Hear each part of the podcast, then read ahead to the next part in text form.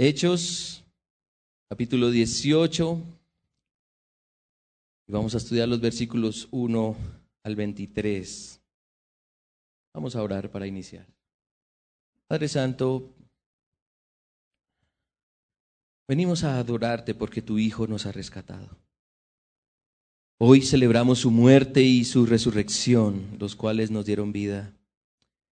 Tenemos la alegría de tu salvación. Cantamos alabanzas, leemos tus escrituras, presentamos acciones de gracias y súplicas, ofrendamos generosamente, tenemos comunión para estimularnos al amor y a las buenas obras. Y en este momento nos disponemos a ser instruidos por tu palabra, siendo pastoreados por ti para hacer tu voluntad en todo. Danos sensibilidad de mente y corazón para retener las sanas palabras de nuestro Señor y Salvador Jesucristo. Y Padre, por tu poder y el poder de tu Espíritu, seamos plenamente competentes para imitarte en todo, en especial imitarte en aquello por lo que siempre has estado preocupado, que muchos conozcan de esta salvación. Somos objeto de tu redención Úsanos para que otros conozcan que tú estás dispuesto a salvar antes que sea demasiado tarde. Está por venir el gran día en que toda rodilla se doblará ante el Rey Supremo. Unos se arrodillarán para adorar a Cristo en gozo y lágrimas por su salvación, pero otros se arrodillarán en temor y vergüenza buscando la clemencia que no tendrán. Que hoy haya salvación entre nosotros, Padre por el poder de tu palabra. Te lo suplicamos. En el nombre de tu Hijo Jesucristo. Amén. Hechos capítulo 18, versículo 1. Después de estas cosas, Pablo salió de Atenas y fue a Corinto. Y halló a un judío llamado Aquila, natural del Ponto, recién venido de Italia con Priscila, su mujer, por cuanto Claudio había mandado que todos los judíos saliesen de Roma. Fue a ellos, y como era del mismo oficio, se quedó con ellos y trabajaban juntos, pues el oficio de ellos era hacer tiendas. Y discutía en la sinagoga todos los días de reposo y persuadía a judíos y a griegos. Y cuando Silas y Timoteo vinieron de Macedonia, Pablo estaba entregado por entero a la palabra a la predicación de la palabra, testificando a los judíos que Jesús era el Cristo. Pero oponiéndose y blasfemando estos, les dijo, sacudiéndose los vestidos, vuestra sangre sea sobre vuestra propia cabeza, yo limpio. Desde ahora me iré a los gentiles. Y saliendo de allí, se fue a la casa de uno llamado justo, temeroso de Dios, la cual estaba junto a la sinagoga y Crispo, el principal de la sinagoga, creyó en el Señor con toda su casa, y muchos de los corintios oyeron, oyendo, creían y eran bautizados. Entonces el Señor dijo a Pablo en visión de noche, no temas, sino habla y no calles, porque yo estoy contigo, y ninguno pondrá sobre ti la mano para hacerte mal, porque yo tengo mucho pueblo en esta ciudad y se detuvo allí un año y seis meses enseñándoles la palabra de Dios. Pero siendo Galión procónsul de Acaya, los judíos se levantaron en, de común acuerdo contra Pablo y le llevaron al tribunal diciendo, Este persuade a los hombres a honrar a Dios contra la ley. Y al comenzar Pablo a hablar, Galión dijo a los judíos, Si fuera algún agravio o algún crimen enorme, oh judíos, conforme a derecho yo os toleraría. Pero si son cuestiones de palabras y de nombres y de vuestra ley, vedlo vosotros, porque yo no quiero ser juez de estas cosas. Y los echó del tribunal. Entonces todos los griegos, apoderándose de Sóstenes, principal de la sinagoga, le golpeaban delante del tribunal, pero a Galión nada se le daba de ello. Mas Pablo, habiéndose detenido aún muchos días allí, Después se despidió de los hermanos y navegó a Siria, y con él Priscila y Aquila, habiéndose rapado la cabeza en Sencrea porque tenía hecho voto. Y llegó a Éfeso y los dejó allí. Y entrando en la sinagoga discutía con los judíos, los cuales le rogaban que se quedase con ellos por más tiempo, mas no accedió, sino que se despidió de ellos diciendo, es necesario que en todo caso yo guarde en Jerusalén la fiesta que viene, pero otra vez volveré a vosotros si Dios quiere. Y zarpó de Éfeso. Y habiendo arribado a Cesarea, subió para saludar a la iglesia y luego descendió a Antioquía. Y después de estar allí algún tiempo, salió recorriendo por orden la región de Galacia y Frigia, confirmando a todos los discípulos. El Señor bendiga su palabra. Vamos a ver qué tan buena memoria tienen. El pastor Nicolás en el mensaje anterior de Hechos citó a un autor que era favorito de él. ¿Recuerdan? ¿Sí recuerdan quién era? Bueno, si no se acuerdan del autor, espero que sí se acuerden del mensaje. Pero, así como hizo el pastor Nicolás, yo también voy a citar a uno de mis autores favoritos. Y es el pastor Richard Bumbran quien escribió años atrás un famoso libro llamado Torturado por la causa de Cristo. No sé si lo han leído. En esta obra, él relata los padecimientos que él y otros ministros del Evangelio tuvieron que sobrellevar en la Rumania comunista alrededor de la década de, la década de los 50, 60. Y deseo citar un extracto de este texto que dice lo siguiente. Dios ve las cosas de manera diferente a como nosotros las vemos. De la misma manera que nosotros las vemos diferentes como las ve una hormiga. Desde nuestro punto de vista humano, ser atado a una cruz manchado y sucio de excremento es algo terrible. Sin embargo, la Biblia, cuando habla de los últimos sufrimientos de los cristianos, se refiere a ellos como leve tribulación. Para nosotros, pasar 14 años en prisión es un periodo muy largo. La Biblia lo califica como un momento que produce en nosotros un cada vez más excelente y eterno peso de gloria. Esto nos da derecho a pensar que los crueles crímenes de los comunistas, inexcusables para nosotros los hombres, contra las cuales con toda justicia debemos luchar hasta el fin, son menos graves ante los ojos de Dios. Tal tiranía comunista que dura ya medio siglo puede ser ante Dios para quien mil años son como un día, solo un instante de extraviado error. Esos hombres aún tienen la posibilidad de la salvación. Y sí que se tomó en serio el pastor Bumren su rol como predicador de la palabra de Dios, ya que soportó cosas terribles con tal de ganar a los comunistas para Cristo Fue tanta la presión y el fervor por estas almas que en su persistencia muchos llegaron a la fe, aún líderes comunistas. Siempre la pregunta entre nosotros es, ¿hasta cuándo persistir? ¿Hasta cuándo? ¿Hasta cuándo persistir con la enseñanza del Evangelio en mi hogar cuando evidentemente todos lo odian? ¿Hasta cuándo persistir compartiendo el Evangelio en mi trabajo cuando evidentemente muchos lo ignoran? ¿Hasta cuándo persistir con la predicación del Evangelio en mi vecindario cuando evidentemente muchos se burlan? ¿Hasta cuándo persistir con el Evangelio en mi ciudad cuando evidentemente hay un gran escepticismo?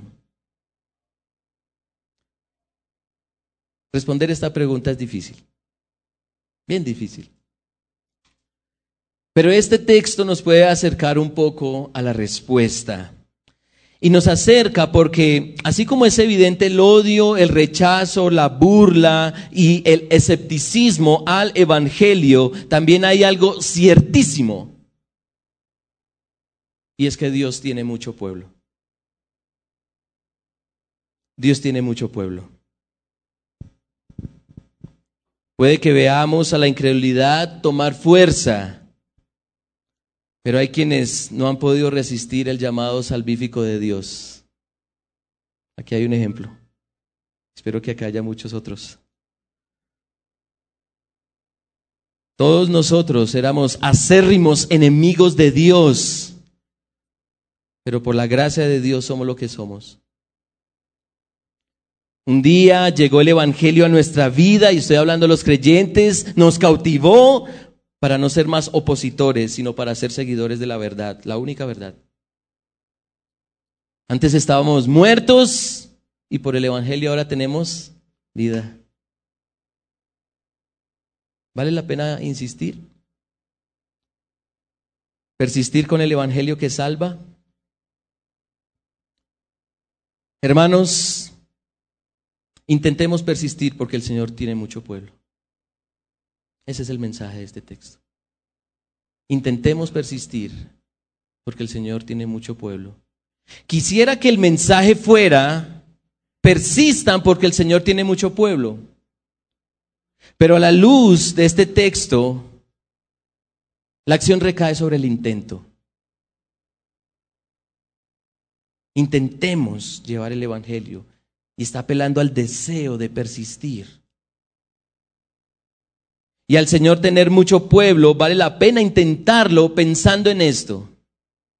La persuasión requiere tiempo.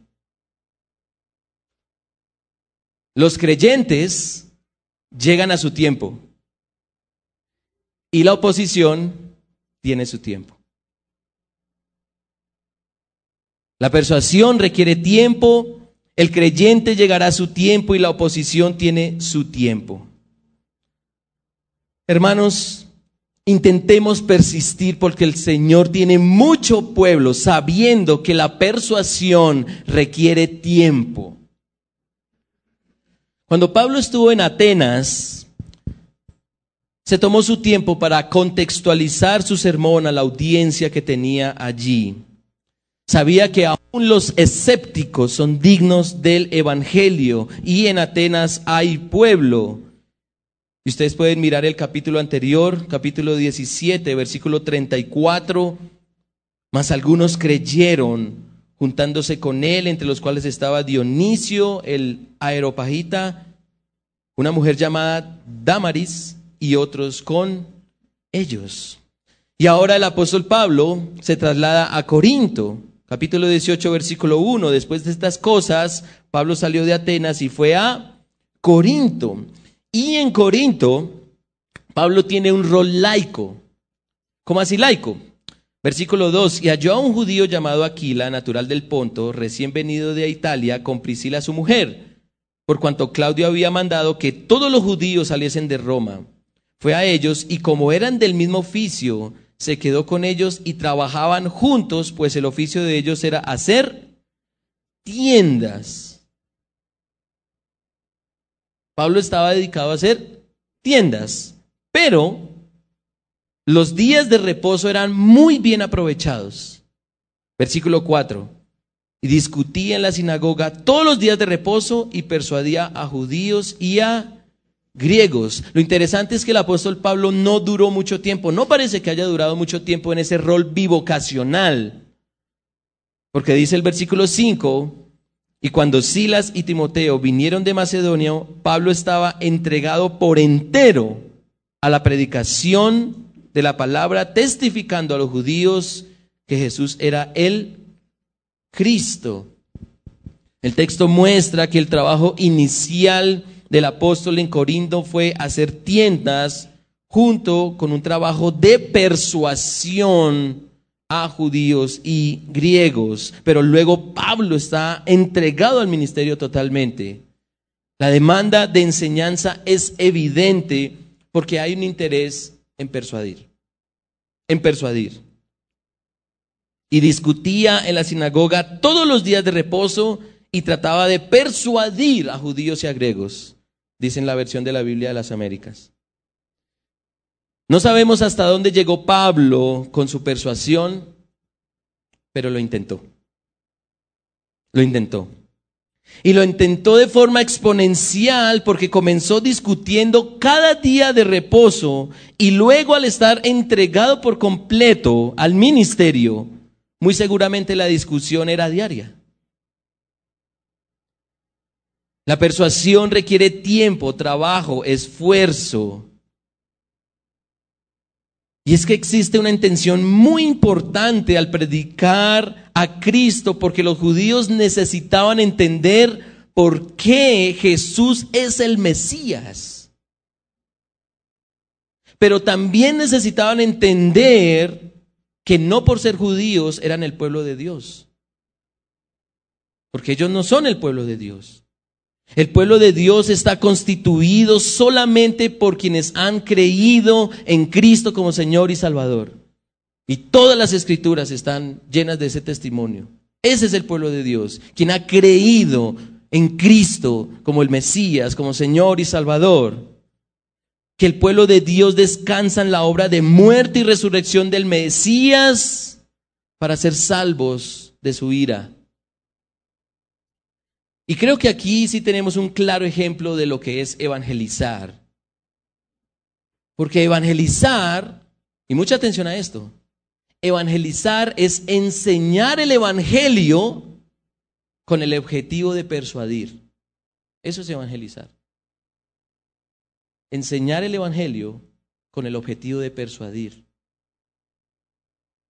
Y para ello se requiere tiempo tiempo que se tomó el apóstol Pablo para mostrar que Jesús es el Hijo de Dios y que solamente la fe en Él da redención. Si sabemos que Dios tiene mucho pueblo, deberíamos insistir o intentar persistir con persuasión. Y es claro, hermanos, teológicamente, que la salvación es de quién? Es del Señor. Él es quien finalmente convence al pecador de su necesidad de Cristo. Si nosotros hemos creído en Cristo es porque Él nos ha convencido. Pero, pero, Dios ha decidido salvar a los creyentes. ¿Con qué? Con la locura de la predicación. Y vale la pena intentarlo. Intentar persistir en una evangelización que inquiete los corazones. Intentar persistir con una predicación que ponga a pensar a los oyentes. Intentar persistir con una enseñanza que todo el mundo requiere escuchar. Hermanos, deberíamos ser persuasivos. Deberíamos ser intencionalmente persuasivos. ¿Y qué significa eso? Significa que nuestro deseo esté que con toda la palabra de Dios llevemos a otros a pensar seriamente en creer en Cristo sin importar el tiempo y el esfuerzo que eso requiera. Eso quiere decir que tenemos que salir de Juan 3:16, hermanos, de Romanos 5. Es con toda la palabra de Dios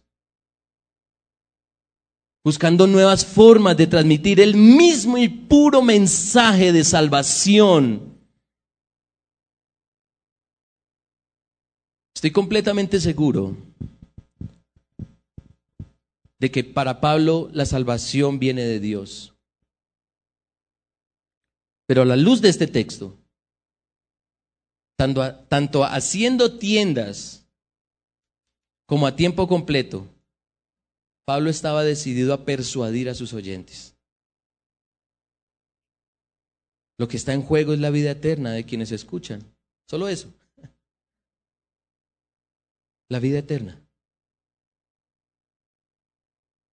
El pueblo de Dios está destinado para salvación y necesita escuchar este mensaje para vivir. Pero hagámonos una pregunta. ¿Debo enseñar el Evangelio hasta el cansancio a mis padres, hijos, parientes, vecinos, etcétera? Buena pregunta, ¿no? Y mucha atención a esto. Enseñemos el Evangelio no hasta que lo hayamos compartido incansablemente. Sino que enseñemos el Evangelio hasta que hayamos persuadido intencionalmente. Es muy distinto. Enseñemos el Evangelio no hasta que lo hayamos compartido incansablemente, sino que enseñemos el Evangelio hasta que hayamos persuadido intencionalmente.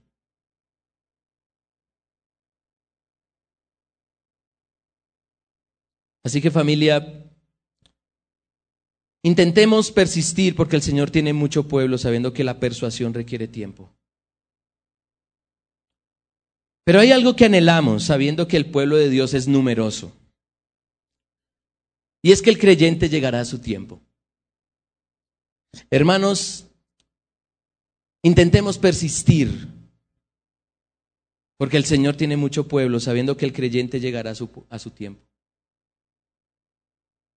Luego de persuadir a medio tiempo y tiempo completo, Pablo se encuentra en oposición o con oposición. Versículo 6, pero oponiéndose y blasfemando estos, les dijo sacudiéndose los vestidos, vuestra sangre sea sobre vuestra propia cabeza, yo limpio.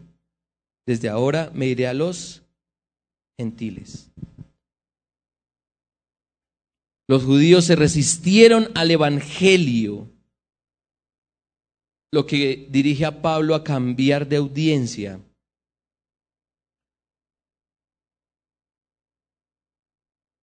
Y esa audiencia no estaba lejos de la audiencia judía.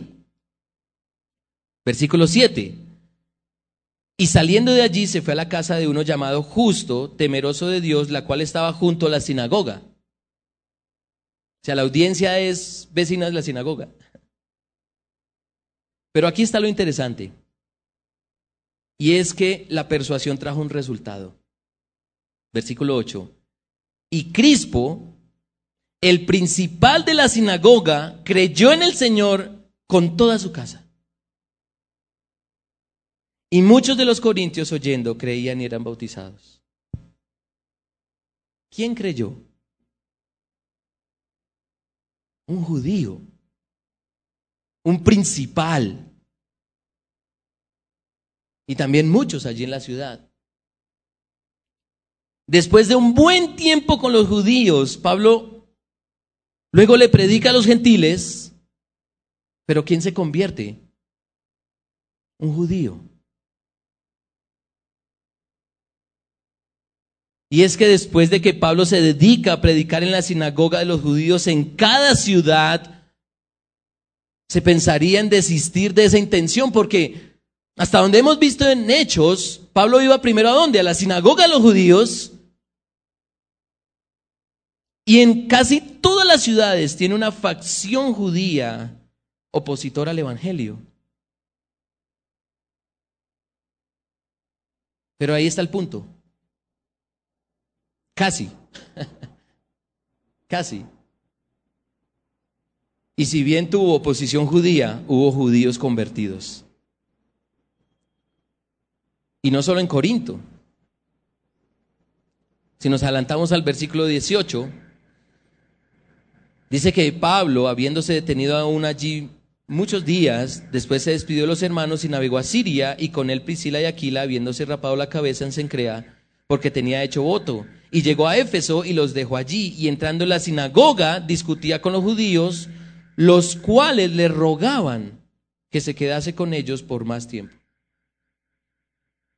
En Éfeso habían judíos interesados en escuchar el Evangelio, querían saber más del tema. Pero Pablo tenía otro compromiso y lo llevó a Éfeso en otro momento sabiendo que allí también hay creyentes. Y eso lo vemos en el capítulo 19, versículos 8 al 10. Cuando, cuando estuvimos con Pablo en Atenas, nadie pensaba que algún escéptico llegaría a la fe. Los filósofos estoicos y epicúreos parecen estar lejos de creer como que no tiene sentido persistir o persuadir a esos religiosos atenienses.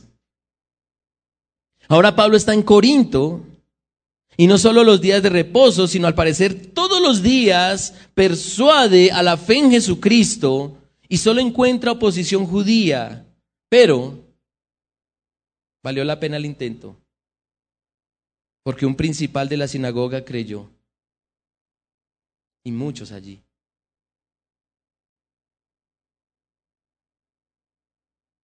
Nadie pensaba que Crispo, aquí alguien llamado Crispo, no se le va a olvidar ese nombre, el Crispo, de Hechos 18, versículo 8, nadie pensaba que Crispo llegara a la fe, un principal de la sinagoga, pero llegó.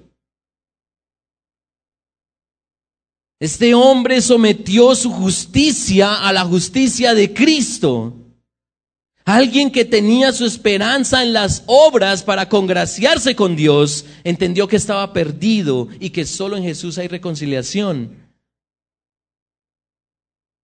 Alguien que hasta lideraba, lideraba una comunidad judía fue persuadido por el poder de Dios para salvación, el Evangelio, y se bautiza y confiesa públicamente que no hay salvación sino únicamente y exclusivamente en Jesucristo.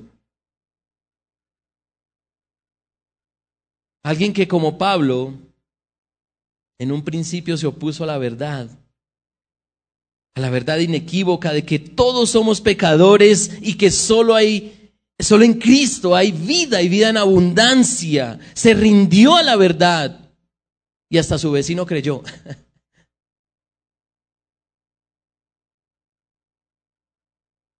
Vale la pena, vale la pena intentar persuadir, porque el Señor tiene mucho pueblo, sabiendo que el creyente llegará a su tiempo.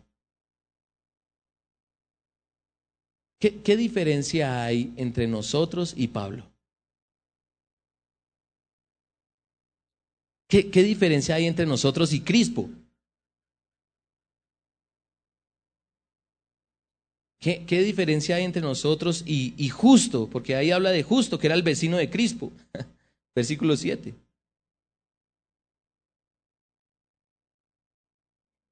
Tenemos muchas diferencias, seguramente. Pablo fue un judío irreprensible, perseguidor de cristianos. Crispo fue un líder en la sinagoga en Corinto. Justo fue un hombre que temía a Dios. ¿Y nosotros qué fuimos?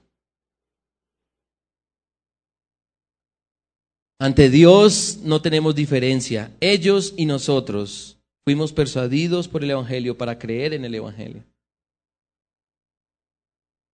O como describe el pastor Bumbran con una anécdota. Me gustan las historias. ¿Quieren escucharla?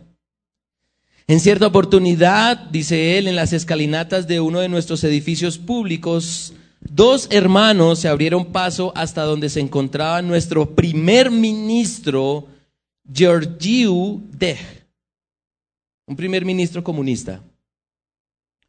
En los pocos instantes que tuvieron, testificaron a él de Cristo, instándole a que se arrepintiera de sus pecados y persecuciones. Los hizo encarcelar por su temerario testimonio. Años más tarde, cuando el mismo ministro Georgiou estaba muy enfermo, la semilla del Evangelio que aquellos hombres habían sembrado años atrás y por la cual habían sufrido enormemente dio su fruto. En su hora de necesidad, el primer ministro recordó las palabras que le habían dicho y que eran como la Biblia afirma, viva y eficaz y más cortante que toda espada de dos filos. Ellas penetraron la dureza de su corazón y se entregó a Jesucristo, confesó sus pecados, aceptó a su Salvador y comenzó a servirle en su enfermedad, el primer ministro comunista. Al poco tiempo murió pero fue para estar con su recién encontrado Salvador. Porque dos cristianos estuvieron dispuestos a pagar el precio. Intentemos persistir, porque el Señor tiene mucho pueblo, sabiendo que así como la persuasión requiere tiempo, el creyente llegará a su tiempo. Y consideremos algo más. Intentemos persistir porque el Señor tiene mucho, mucho pueblo, sabiendo que la oposición tiene su tiempo. La oposición tiene su lugar.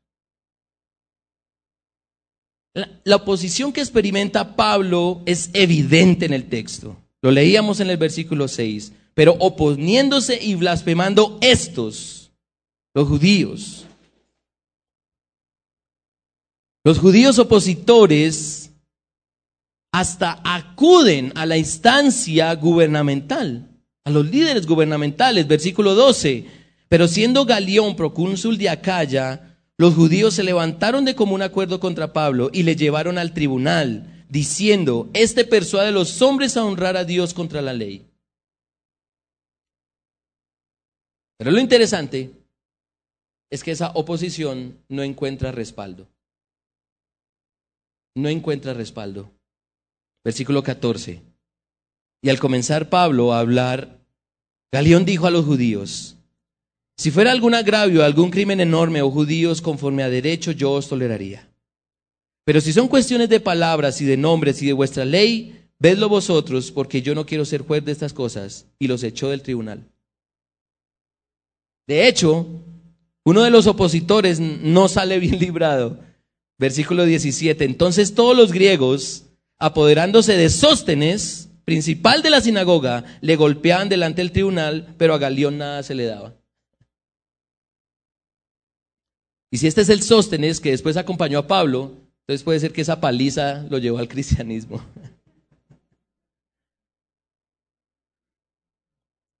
Pero, ¿de dónde parte este respaldo hacia Pablo? ¿De dónde parte este respaldo hacia Pablo? Versículo 9. Entonces el Señor dijo a Pablo en visión de noche, no temas, sino habla y no calles, porque yo estoy contigo. Y ninguno pondrá sobre ti la mano para hacerte mal, porque yo tengo mucho pueblo en esta ciudad. La oposición es inevitable en Corinto. De hecho, parece inevitable en cada ciudad que Pablo ha visitado. Pero en cada ciudad hay pueblo de Dios y en Corinto hay mucho pueblo de Dios y la oposición no es obstáculo para el Evangelio, ya que debe ser predicado para que sea creído. Y la oposición viene en varias presentaciones. En algunos lugares Pablo fue insultado. En otros fue golpeado. En otros fue acusado e injuriado.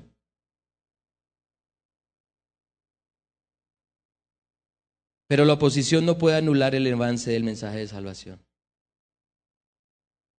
La oposición no es más fuerte que el plan de redención de Dios.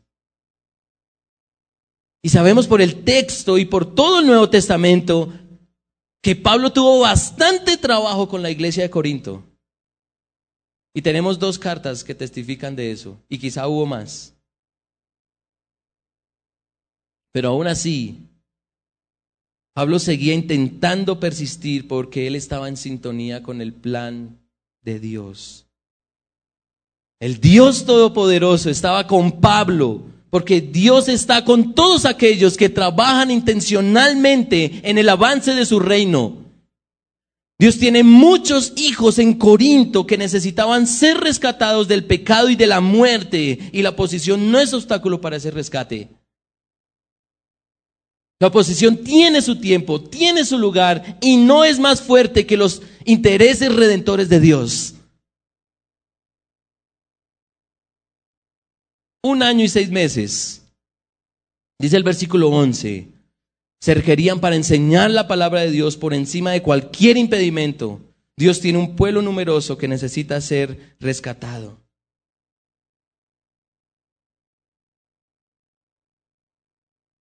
Inicialmente, no se quedó mucho en Éfeso, como leíamos en los versículos 20 en adelante. Pero luego en el capítulo 19, versículo 10, se quedó dos años en Éfeso. Y si leemos todo el capítulo 19, se quedó más tiempo.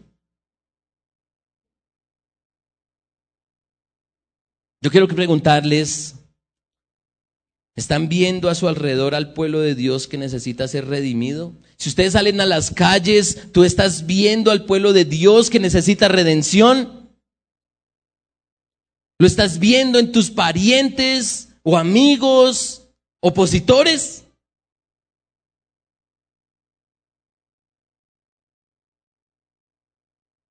Dejémosle eso a Dios.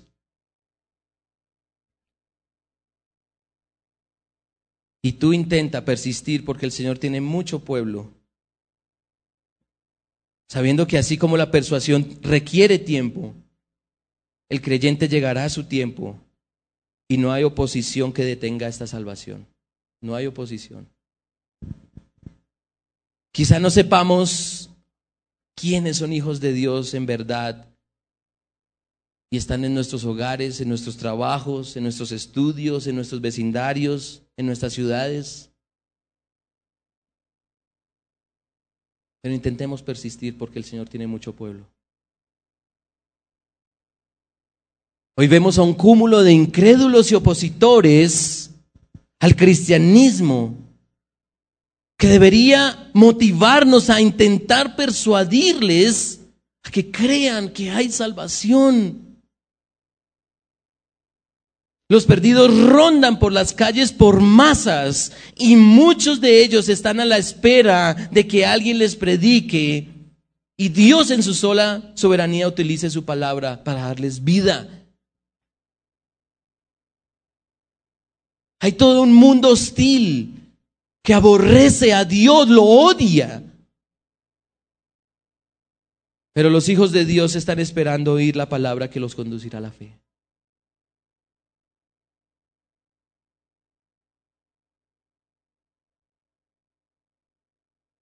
Cuenta el pastor Bumbren que los comunistas convocaron un congreso de todos los grupos cristianos en el edificio de nuestro parlamento. Asistieron unos cuatro mil sacerdotes y pastores que eligieron nada más ni nada menos que a José Stalin como presidente honorario de dicho congreso. ¿Conoce a José Stalin? Si no ha oído a José Stalin, entonces estudia un poquito de historia general Al mismo tiempo, él era el presidente del movimiento mundial ateo y un asesino en masa de los cristianos. Uno tras otro, cuenta el pastor Bumbren, obispos y pastores se levantaron en aquel recinto para declarar que el comunismo y el cristianismo fundamentalmente son lo mismo y que por lo tanto podían coexistir. Un ministro tras otro ensalzó al comunismo y aseguró al nuevo gobierno que podría contar con la lealtad de la iglesia. Mi esposa, no la mía, sino la del pastor Brumbrand, mi esposa y yo estábamos presentes en el Congreso. Ella que estaba sentada cerca de mí me dijo, Richard, levántate y limpia la cara de Cristo de tanta vergüenza están escupiendo en su cara. Le dije, si lo hago, pierdes a tu esposo. Ella respondió, no deseo tener a un cobarde por esposo. Entonces me levanté y hablé a los congresistas alabando no a los asesinos de cristianos, sino a Dios y a su Hijo Jesucristo, afirmando que nuestra lealtad se debía en primer lugar a Él.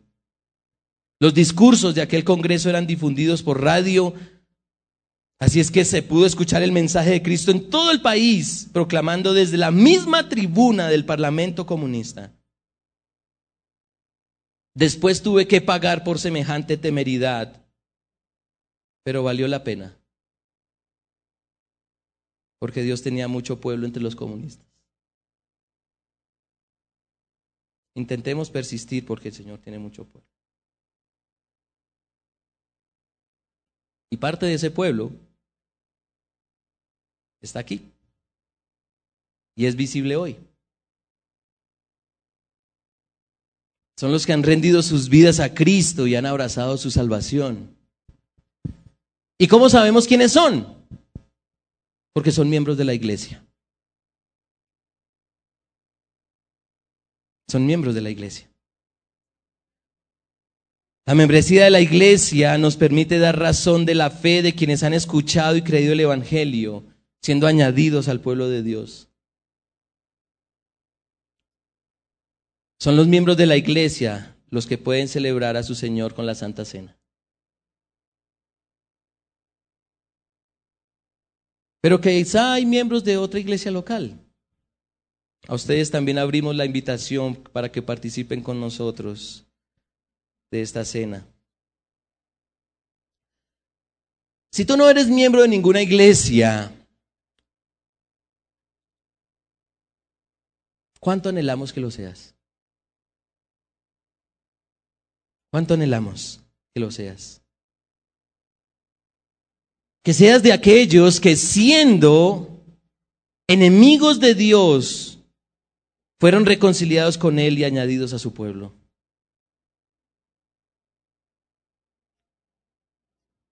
Tú puedes llegar a ser partícipe de este momento si testificas públicamente que Dios te ha convencido de que eres un pecador merecedor del infierno, pero que por la obra de Jesucristo en la cruz tus pecados han sido perdonados y su resurrección te ha dado reconciliación con Él.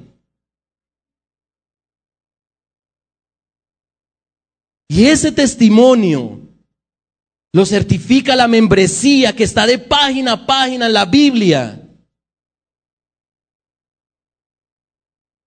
Una membresía local de creyentes compuesta por pecadores redimidos por Cristo.